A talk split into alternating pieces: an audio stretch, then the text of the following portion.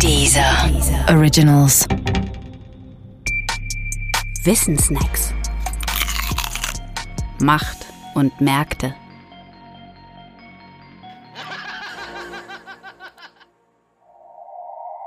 Gold. Rein physikalisch betrachtet ist Gold ein Schwermetall mit der Ordnungszahl 79, das in reinem Zustand gelblich schimmert. Und es findet sich auf der Erde. Nicht nur die großen Goldräusche belegen das.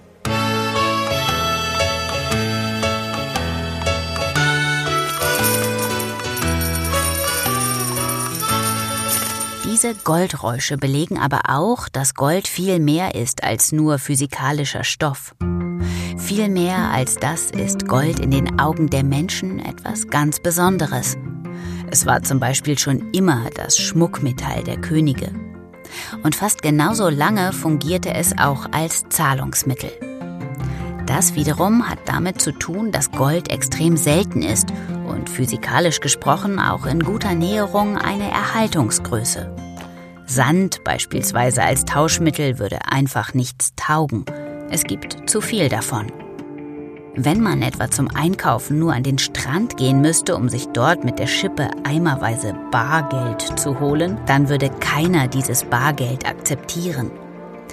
Jeder könnte selbst zum Strand gehen. Und wenn Gold so verderblich wäre wie Äpfel, dann würde es auch keiner akzeptieren. Denn in vier Wochen würde niemand mehr die verdorbenen Äpfel in Zahlung nehmen. In der heutigen Zeit spielt Gold als Zahlungsmittel aber gar keine Rolle mehr. Wir zahlen entweder mit bedrucktem Papier oder mit elektronischen Konfigurationen auf Plastikkarten. Dieses Geld ist auch nicht mehr durch Gold als Gegenwert abgesichert.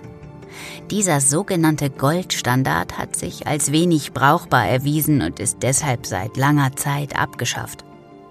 Weil der Preis von Gold schwankt, eignet es sich natürlich auch zur Kapitalanlage.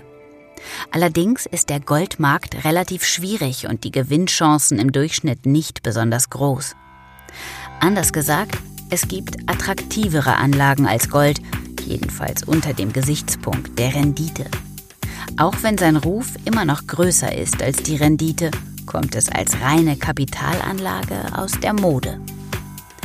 Trotzdem hat Gold immer noch eine Funktion als sicherer Hafen in Zeiten der Krise. Tatsächlich geht der Goldpreis insbesondere mit fortschreitender Dauer einer Krise in die Höhe. Gold hat nämlich finanztechnisch gesprochen kein Ausfallrisiko. Das ist sein größter Vorteil. Kredite, die man gewährt hat, werden manchmal nicht zurückgezahlt. Und Firmen, in die man investiert hat, gehen pleite Außerdem ist Gold leichter zu transportieren als eine Immobilie. All das zusammen gibt es beim Gold nicht und macht es interessant, wenn im Land die Lichter auszugehen drohen. Übrigens, Gold im Dreck zu suchen hat die Menschheit seit jeher berauscht. Noch berauschter waren sie aber von der Idee, Gold aus Dreck zu machen. Besonders im Mittelalter. Die zugehörige Disziplin hieß Alchemie und der Stoff, der aus unedlem Metall Gold machen sollte, war kein geringerer als der Stein der Weisen.